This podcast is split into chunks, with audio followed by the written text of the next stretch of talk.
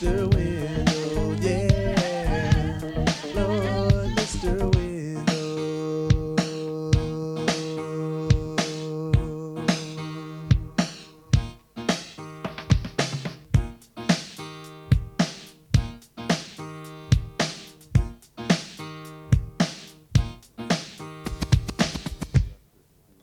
Arrested Development, Mr. Windle.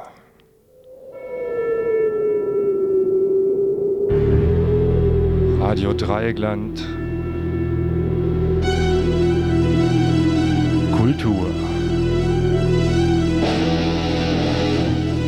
Schattenklänge.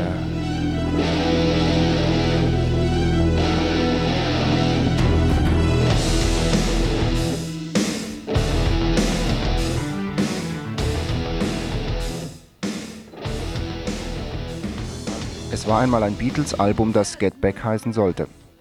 Sie versuchten, es im Januar 1969 aufzunehmen, erst in den Twickenham Filmstudios, dann im Keller der Apple Corporation an der Savile Row Nummer 3. Ihr eigenes überteuertes 24-Spur-Traumstudio war nicht rechtzeitig fertig geworden und sie mussten eine mobile Anlage mitbringen. Da waren sie nun unter grellen Scheinwerfern mit gemieteten Geräten, während Kameras jede ihrer Bewegungen filmten. Paul hatte diese Idee, wie das Ruder herumzureißen wäre. Er wollte wieder zu der Art von Material zurück, das sie 61 und 62 gespielt hatten, im Kaiserkeller in Hamburg und im Cavern Club in Liverpool. Rückblickend muss es ihnen vorgekommen sein, als wäre das alles 100 Jahre her. Sie versuchten sich mit Chuck Berry Standards und One After 901 aufzuwärmen, einem Stück von John, das er mit 17 geschrieben hatte. Aber es war Winter und es schneite und war kalt. Der Aufnahmeraum hallte, der Keller war überfüllt, es ging einfach nicht ab. Im folgenden Sommer probierten sie es dann wieder und diesmal klappte es. Abbey Road entstand, die Bänder der vorherigen Sessions landeten bei Phil Spector, der sie auf Teufel komm raus überproduzierte und schließlich wurden sie als Let It Be veröffentlicht. Der neue Titel sagt so ziemlich alles. Zwischen Winter und Sommer wurde alles anders. Paul heiratete Linda, John heiratete Yoko und Alan Klein übernahm Apple. Mittlerweile war es zu spät, je wieder umzukehren. Wem dieses Eingangszitat bereits nicht gefällt, sollte von diesem Buch gleich die Finger lassen. Schattenklänge ist zwar keines von diesen Büchern, die alles abfeiern, Hauptsache es ist alt, aber trotzdem transportiert es eine gehörige Portion Wehmut, die bei bestimmten Kreisen auf automatischen Widerstand stoßen wird. Doch es wird ziemlich schnell klar, dass es bei dieser Wehmut nicht um eine verpasste oder vergangene Zeit geht, der sie hinterher trauert, sondern viel eher um verpasste Chancen, die keineswegs mit traurigen Hundeaugen in der Vergangenheit bejammert werden, sondern die für Gegenwart und Zukunft eine Bedeutung bekommen sollen. Zur Story. Ray Shackelford hat Ende der 60er Jahre mal in einer Rockband getrommelt. Jetzt, 20 Jahre später, ist er gefühllos verheiratet und repariert Stereoanlagen. Bei einem seiner zahllosen musikalischen Rückstürze in die Vergangenheit versucht er sich vorzustellen, was passiert wäre, wenn die Beatles nicht, wie eingangs beschrieben, an Überproduktion und Lustlosigkeit gescheitert wären. Er hört plötzlich aus seinen Boxen eine Version von The Long and Winding Road, die es nie gegeben hat, ohne Streicherkitsch, mit viel Schlagzeug und Gitarrendrive. Er band diesen manischen Flashback auf Kassette und spielt sie einem Fachmann vor. Ganz klar, keine Fälschung, sondern wirklich die Beatles. Die weiteren Aktionen werden für Ray zum Trip. Denn nach dem einen Beatles-Song mutet er sich Größeres zu. Die Rekonstruktion des nie wirklich fertiggestellten dritten Doors-Albums. Die ersten beiden Platten der Doors enden mit langen, komplexen Theaterstücken. The End und When the Music's Over. Für das dritte Album hatte sich Jim Morrison das längste und komplizierteste Stück aufgespart, The Celebration of the Lizard. Wie die anderen beiden war es während der langen Monate auf der Bühne des London Fog Club in L.A. und im Whiskey A Go Go, dem führenden Club am Strip, entstanden. Auch das Album selbst sollte Celebration of the Lizard heißen und das Stück hätte fast die ganze, wenn nicht die ganze zweite Seite der Platte in Anspruch genommen. In der Schlüsselzeile dieses Stücks erklärte sich Morrison selbst zum Lizard King. Inzwischen ist es Mode geworden, Drogen für alles verantwortlich zu machen. Tatsächlich haben die Doors zwei großartige Platten aufgenommen, bei denen Morrison durchgehend auf LSD war. Was ihn fertig gemacht hat, war der Alkohol. Die Aufnahmesessions für Celebration waren Sauforgien, bei denen Morrison so neben sich stand, dass die Gesangstakes immer und immer wiederholt werden mussten. An manchen Abenden lief er im Studio Amok, schlug gegen die Wände und sie mussten ihn raus auf die Straße zerren. An anderen Abenden sackte er einfach bewusstlos in einer Ecke zusammen. Paul Rothchild, ihr junger und angesagter Produzent, flickte aus verschiedenen Aufnahmen eine Version von Celebration zusammen. Er fand das Ergebnis schauerlich, so auch der Rest der Band. Sie hielten es für langweilig, leblos, abschweifend. Morrison wurde überstimmt, als er daran festhalten wollte. Nur ein kurzer Teil, Not to Touch the Earth, schaffte es auf das fertige Album, das inzwischen in Waiting for the Sun umbenannt worden war. Sie füllten den Rest der Platte mit sentimentalem Schrott wie Hello, I Love You aus den Anfangszeiten der Band und Love Street, einer simplen Piano-Bar-Ballade. Ich weiß noch, wie enttäuscht ich war, als ich sie zum ersten Mal hörte. Natürlich geht es in diesem Buch nicht nur um Musik. Rays Ehe geht langsam und konsequent in die Brüche, er leidet an seinem Verhältnis zu seinen Eltern, insbesondere zu seinem kürzlich ertrunkenen Vater. Immer wieder setzt er sich mit sich selbst auseinander, seiner Unfähigkeit, sich und seine Vorstellungen durchzusetzen, sich von seiner chronischen 60s-Romantik zu befreien. Eines der Stärken dieses Buches, wie ich finde. Es geht nicht um Figuren, um Charaktermasken mit einem gewissen Identifikationswert, sondern um verwirrte Menschen, die mit einem Verlorenheitsgefühl durchs Leben gehen, das wohl niemand ganz unbekannt sein dürfte. Abschließend, wer zum Teufel ist Louis Scheiner? Skynonoff schreibt in seinem Nachwort zu Schattenklänge als Autor wird Louis Scheiner gemeinhin zu jener Fraktion gezählt, die Mitte der 80er als sogenannte Cyberpunks in der SF-Szene reüssierten. William Gibson, John Shirley oder Bruce Sterling, die Speerspitzen der Bewegung sahen sich, wie schon, wie schon William Burroughs, Thomas Pynchon, Harlan Ellison, Terry Southern und Hunter S. Thompson in den 60s oder auch Kathy Acker und Brad Easton Ellis als Post-Punk-Brad Pack-Literaten, als Rockstars, deren Sätze als Stroboskop-Gitarrenriffs ins Rezipientenbewusstsein dringen sollen. Es war das Rock'n'Roll-Gefühl, das die Bewegung für mich definierte, die coolen Charaktere, der Gegenkulturimpuls, die musikalischen Bezüge, hat Scheiner festgestellt. Und in der Tat ist der Cyberpunk von Rock bis Querverweisen durchdrungen, biografisch, thematisch und intertextuell John Clute bedauert in seiner nicht genug zu preisenden Encyclopedia of Science Fiction, dass Scheiner Ende der 80er Jahre der Genre Science Fiction den Rücken zugekehrt hat. Das mag für die reinen Genrefans von Bedeutung sein, der Rest der Welt freut sich über einen spannend erzählten Roman, der mir einen kompletten Sonntag im Sessel beschert hat, feindlich grunzend jede Annäherung von WG-Mitbewohnern abweisend. Und am Abend ziemlich verwundert über so viel aufdringlich erzählte Gefühlswelt, Belesenheit und, fast würde ich sagen, Weisheit. Schattenklänge ist im August ausgerechnet bei Goldmann als Taschenbuch erschienen. Immerhin haben sie das Originaltitelbild beibehalten. Und wichtiger, die Übersetzung von Jörn Ingwersen ist ausgezeichnet. Keine leichte Sache das. 400 Seiten für 16,90 Mark.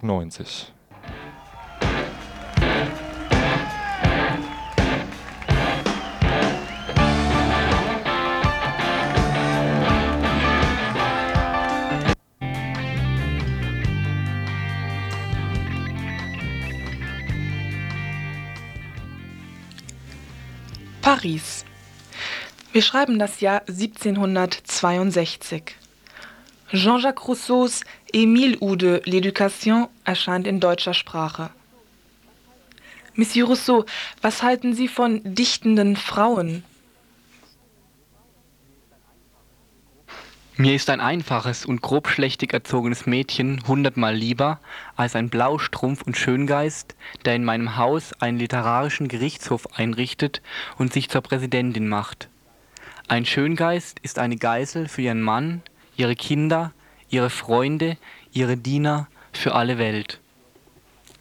Die wahre Würde einer ehrbaren Frau besteht darin, unbekannt zu bleiben, ihr Ruhm liegt in der Achtung ihres Gatten, Ihre Freuden bestehen im Glück ihrer Familie. Wenn es nur vernünftige Männer auf der Welt gäbe, so bliebe jedes gelehrte Mädchen ihr Leben lang alte Jungfer. Frankfurt um 1800.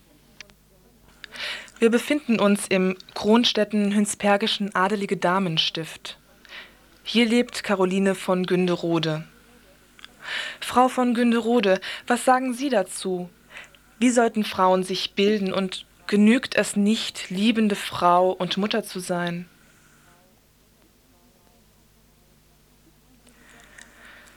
Dichten Sie mit der Fantasie, arbeiten Sie mit den Armen, tanzen Sie mit den Füßen, lesen Sie Goethe und den Homer und studieren Sie diese.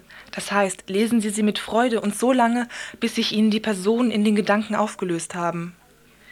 Bis jetzt haben sich all Ihre Bedürfnisse auf das der Liebe bezogen und gedrängt. Darum ist Ihre Liebe nicht frei mehr, notwendig nicht liebenswürdig. Wenn Sie aber das alles getan haben, dann werden Sie sich gehoben fühlen und glücklich.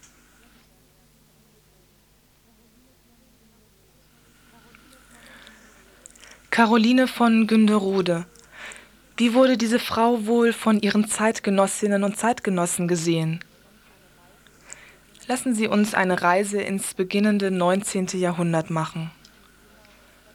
Wir starten in Jena und treffen hier Friedrich Karl von Savigny, der sich gerade ein wenig in Günderode verliebt hat. Herr von Savigny, welchen Eindruck machte Frau von Günderode auf Sie?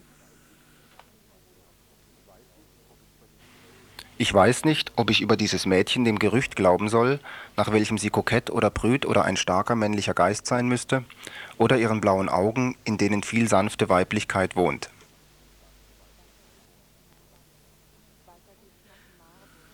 Weiter geht's nach Marburg. Ah, da hinten sehe ich schon Clemens Brentano, der sich gerade verzückt im Spiegel betrachtet. Entschuldigen Sie die Störung, Herr Brentano. Sie haben die Gedichte und Fantasien von Tian gelesen und vermuten Frau von Günderode hinter dem Pseudonym. Ihr erster Eindruck?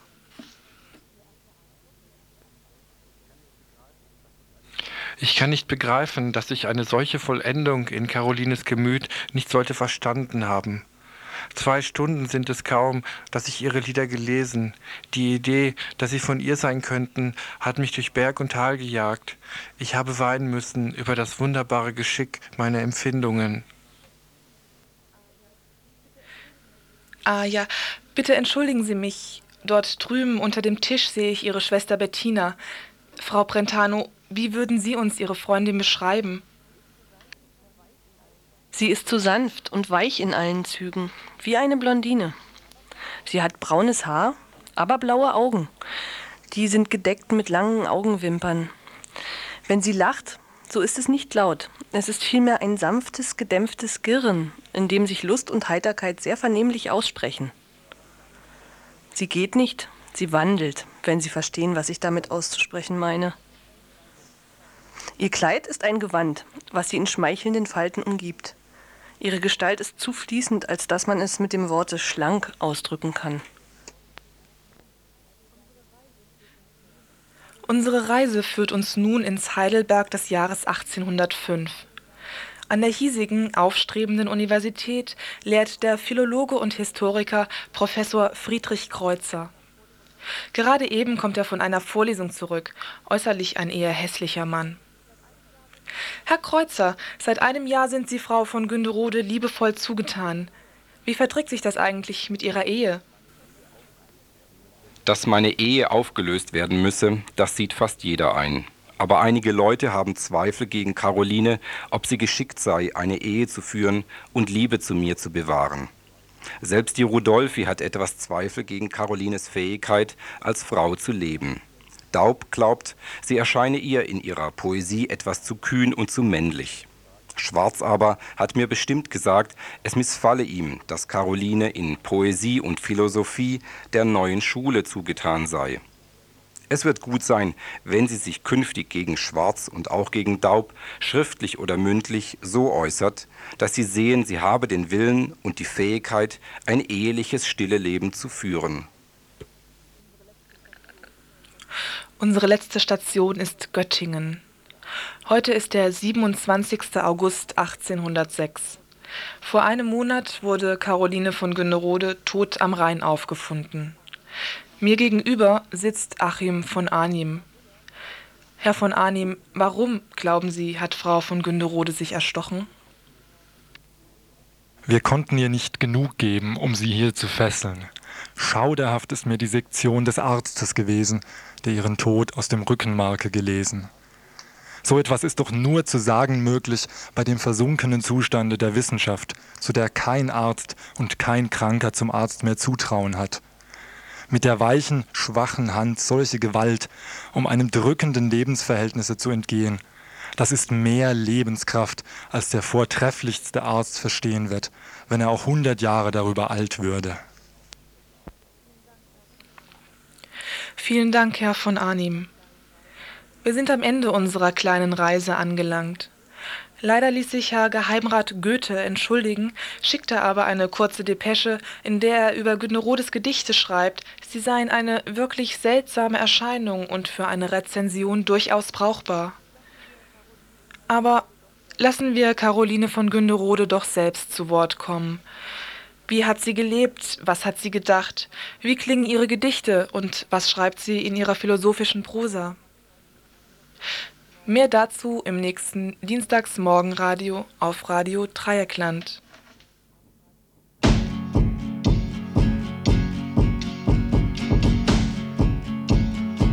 Oder nicht?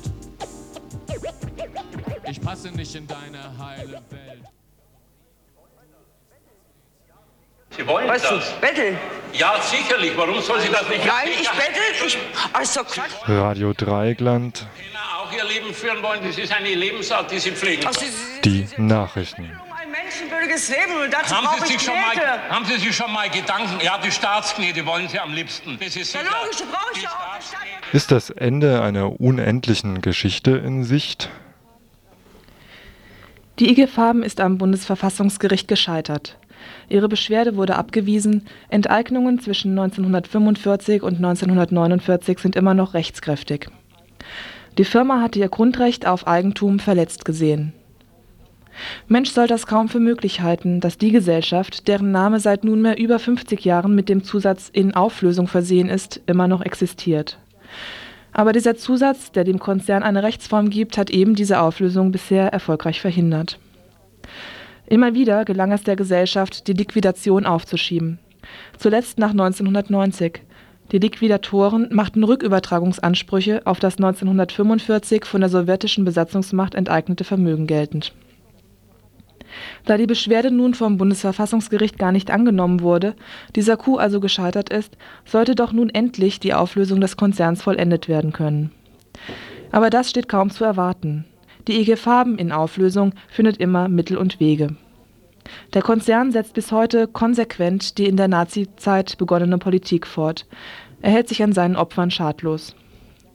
Schließlich sollen die vielen durch den Konzern Geschädigten, die Zwangsarbeiter zum Beispiel oder die Angehörigen der Ermordeten, schließlich sollen die Opfer der gewaltigen Kapitalakkumulationen der Firma während der Nazizeit aus dem Vermögen entschädigt werden.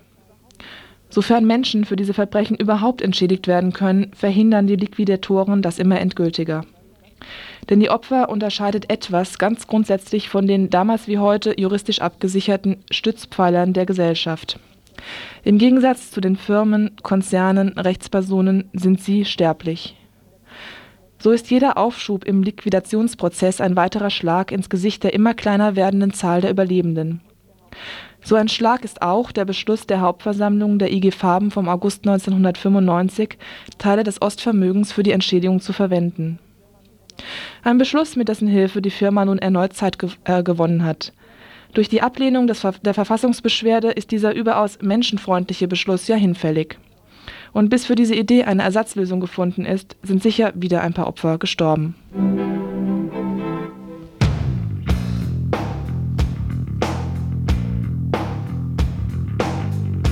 Kapitalismus funktioniert nicht.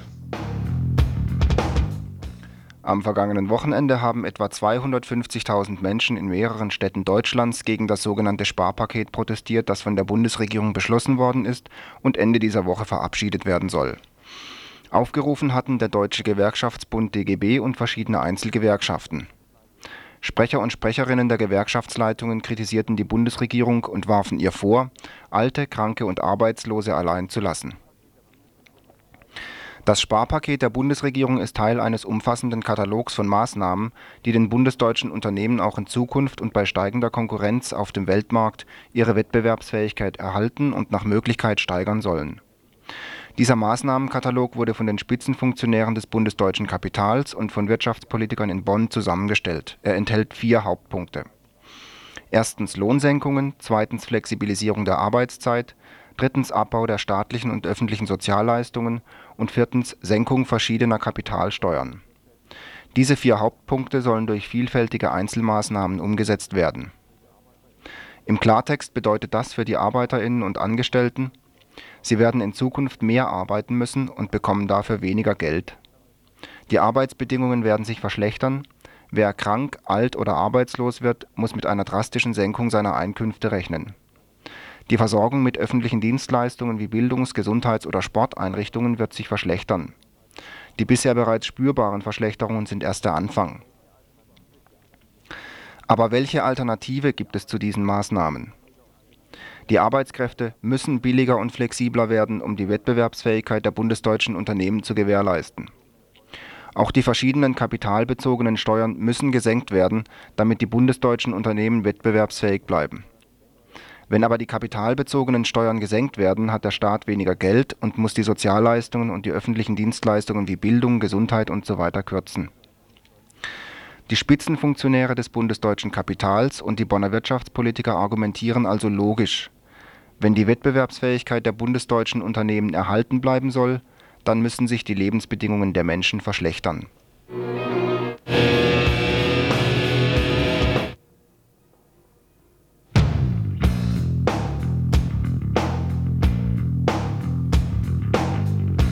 Kapitalismus funktioniert nirgends. Vor kurzem wurde der Bericht Die Entwicklung der Menschheit von einer Unterorganisation der Vereinten Nationen veröffentlicht. In diesem Bericht wird der ökonomische Zustand der menschlichen Gesellschaft zusammengefasst. Etwa 2000 Millionen Menschen sind unterversorgt, das heißt, ihnen fehlen Nahrung, Wohnraum, Kleidung, Gesundheitsdienste und Bildungseinrichtungen.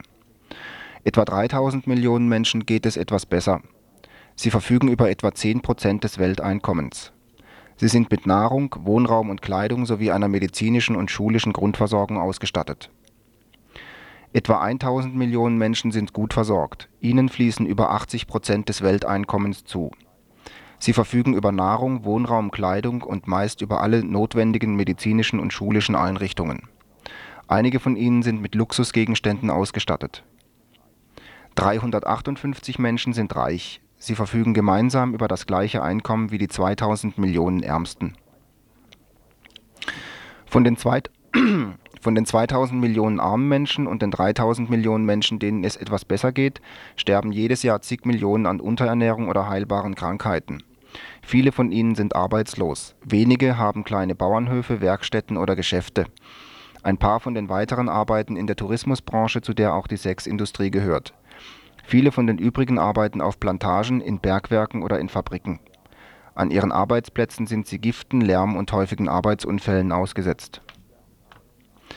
Die Plantagen, Bergwerke, Fabriken und Touristikunternehmen sind in der Hand von Privatleuten, Aktiengesellschaften oder Finanzgruppen. Hinter den Aktiengesellschaften oder Finanzgruppen stehen Privatleute oder andere Aktiengesellschaften oder Finanzgruppen, hinter denen dann andere oder dieselben Privatleute stehen zum Beispiel die 358 Milliardäre. Ihre Manager müssen auf die Wettbewerbsfähigkeit der ihnen anvertrauten Unternehmen achten. Wenn die Wettbewerbsfähigkeit sinkt, dann sinken die Gewinne. Die Wettbewerbsfähigkeit eines Unternehmens ist der Garant für Gewinne. Die Wettbewerbsfähigkeit kann nur erhalten bleiben, wenn die Arbeiterinnen und Angestellten viel arbeiten und wenig Geld bekommen. Die Unternehmen dürfen außerdem nicht mit zu hohen Steuern belastet werden die Staatshaushalte müssen sparsam sein. Das fordert auch die Weltbank. Wenn die Arbeiterinnen oder Angestellten krank, alt oder arbeitslos werden, sollten sie am besten sterben. Dann belasten sie nicht die knappen Staatshaushalte. Derzeit ist die Wettbewerbsfähigkeit der Unternehmen hoch. Sie machen viele Gewinne. Damit das so bleibt, werden sich die Lebensbedingungen der Menschen verschlechtern müssen. Stück mit dem entsetzlichen Gestöhne. Tja, soweit Radio Dreigland, die Nachrichten heute am Dienstag, den 10.09.1996. Wir schalten uns wieder ein in die Wiederholung bis um 10 Uhr, also dranbleiben. Morgenradio habt das sicher noch nicht gehört. Verantwortlich redaktionell für die heutige Sendung waren Christine und Matthias am Mikrofon und Musikauswahl Hannes. To the hip hop hip on a Parisian tip. Yeah, I slide to the side and funk it up a little bit. A bit. A rendezvous with my favorite girl. Puts a kind of swing in my walk as I talk on a spring day. Yeah, with nothing to say. From the banks of the Seine to the Champs Elysees. Easy. She's the kind of girl who gets things her way uh-huh. with a little bit of charm. A voulez-vous voulez. So I face the day with trouble in mind. Move it to the side to make a kind of rhyme at times. Small differences shouldn't cause any anguish, cause two heads on a pillow speak the same language. You tell me what is wrong. I guess all I'm trying to say is Chitembe.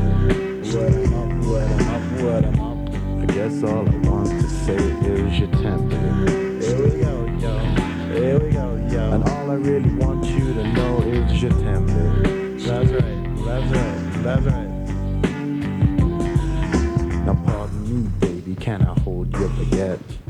By the hand, you'll be set with no regret. Word. I could be your world if you would only see that your first, your last, your everything is all I wanna be. That's right. Syllables and words can't disguise my intentions, cause when I'm with you, baby, my thoughts I cannot mention. When we meet on the street, I am beat by your words. Can I greet my petite in the sheets just to serve?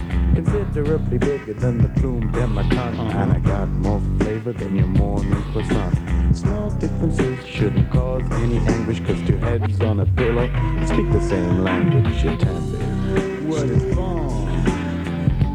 I guess all I want to say is Shatembe. What I'm up, what I'm up, what I'm up. I guess all I want to say is Shatembe. Here we go, yo.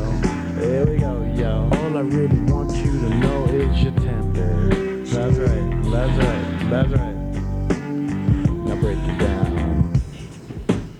I don't know, babe, do I saying it right? I hope it's true. Be you or nothing, you know what I'm saying? Too funky.